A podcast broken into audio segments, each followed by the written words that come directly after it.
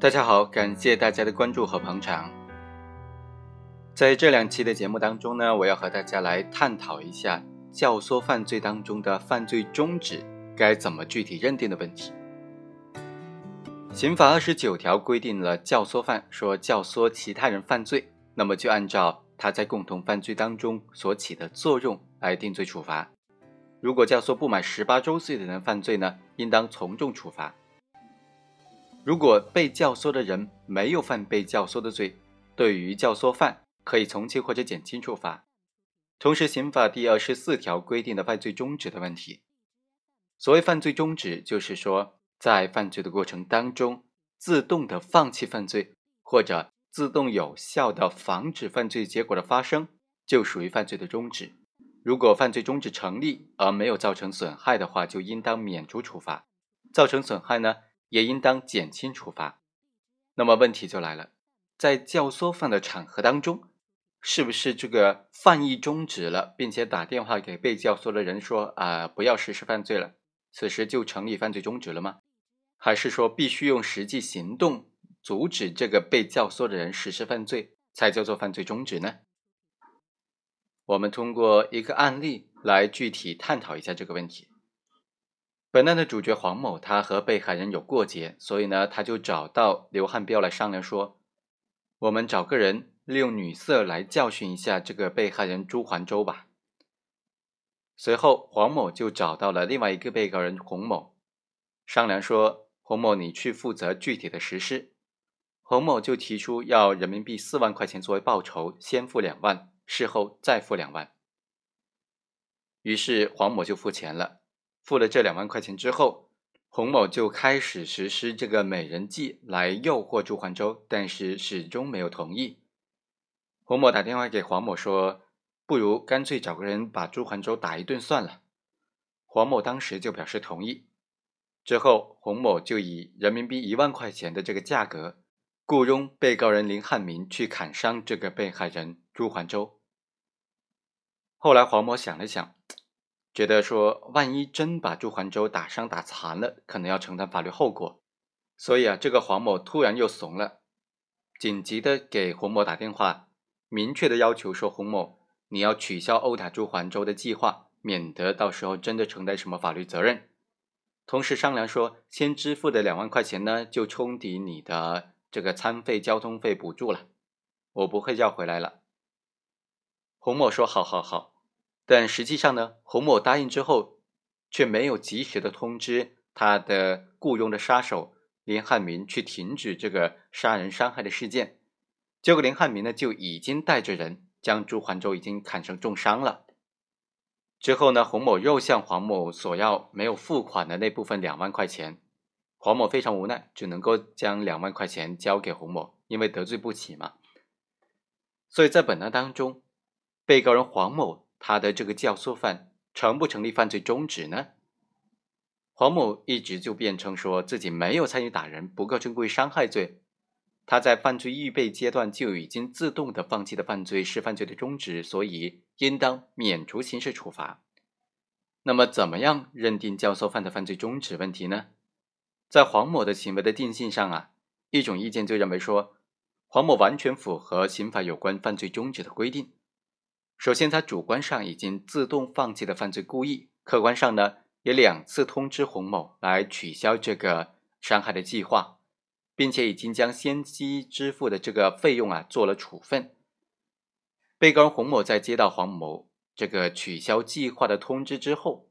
没有能够按照黄某的意思采取有效的措施，阻止他的下手来继续实施犯罪。导致伤害结果的发生呢？这个行为的后果呀，不应当由黄某来承担了。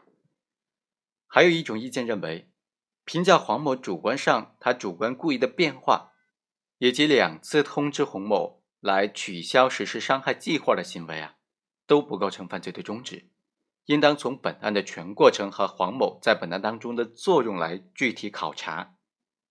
教唆犯的犯罪终止和单个人犯的犯罪终止呢？是有所不同的，就是说，教唆犯的犯罪中止和个人自己的实行犯的犯罪中止有所不同。雇佣犯罪人来实施犯罪呢，这个黄某虽然本人的确已经放弃了犯罪的意图，并且在被雇佣的人实施犯罪之前，明确的通知自己的下家要停止伤害活动，但是他的这些行为呢，没有能够有效的阻止其他被告人继续实施犯罪，以至于最后发生了他所教唆的犯罪结果，所以呢，不能够仅仅从他单个人的行为就认定他是构成犯罪中止的。应当考虑到他作为教唆犯的身份，以及他在案发的过程当中所起的地位和作用。这两种观点哪一个更加合适呢？听起来都挺有道理的。我认为要准确的定性本案黄某的行为构不构成犯罪中止，需要从理论上对犯罪中止做出非常明确、本质化的这个剖析。刑法第二十四条规定说。自动放弃犯罪或者自动有效的防止犯罪结果的发生，就是犯罪终止。但是犯罪过程当中啊，它有两个不同的阶段，包括犯罪的预备和犯罪的实行。所以犯罪终止呢，又可以包括犯罪预备阶段的终止和实行阶段的终止。我们逐一来分析一下，犯罪预备阶段的犯罪终止呢，指的是自动的放弃犯罪的情形，也就是说。行为人在犯罪预备的阶段，只要主观上放弃犯罪的意图，客观上呢停止犯罪的继续实施，就可以成立犯罪终止。而如果已经到了实行阶段，那么他实行阶段的终止，指的就是行为人已经着手实施犯罪以后的终止了。如果不足以产生危害结果，只要自动的停止他的实行行为，就可以成立犯罪的终止。但是如果足以产生危害后果，那么就必须是自动的、有效的防止犯罪结果发生，才可以成立犯罪的终止。所以啊，对于行为人来说，自动的放弃犯罪或者自动有效的防止犯罪结果发生，只要满足其中一项就可以构成犯罪终止。但是我们也应当意识到，说上述的这些关于犯罪终止的理论啊，主要是针对单独犯罪这种情形做出来的，在单独犯罪当中。按照上述的规定，按照上述的理论呢，认定犯罪终止是相对比较容易的。但是在共同犯罪当中，也同样存在犯罪终止的问题，也同样存在这种在预备阶段的终止和实行阶段的终止的问题。由于共同犯罪是由各个共犯基于主观上的共同的犯罪故意而实施的共同犯罪行为，并且因此形成了一个相互联系、相互作用、相互制约的整体。成为犯罪结果发生的一个共同的原因，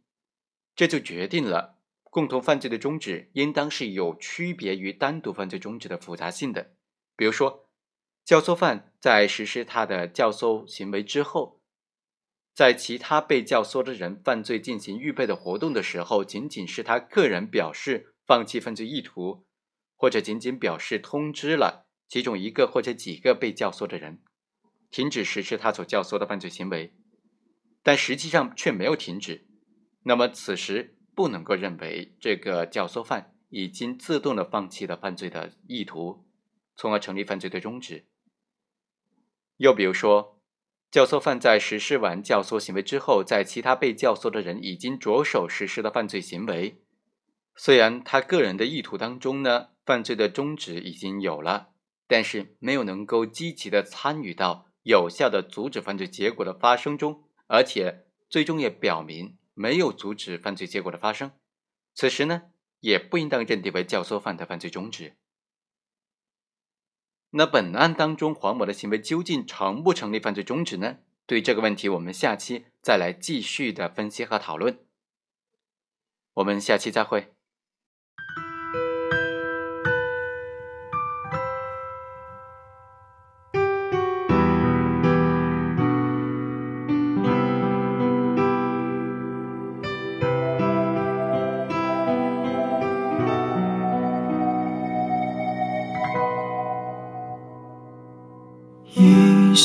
的记忆，从前的你，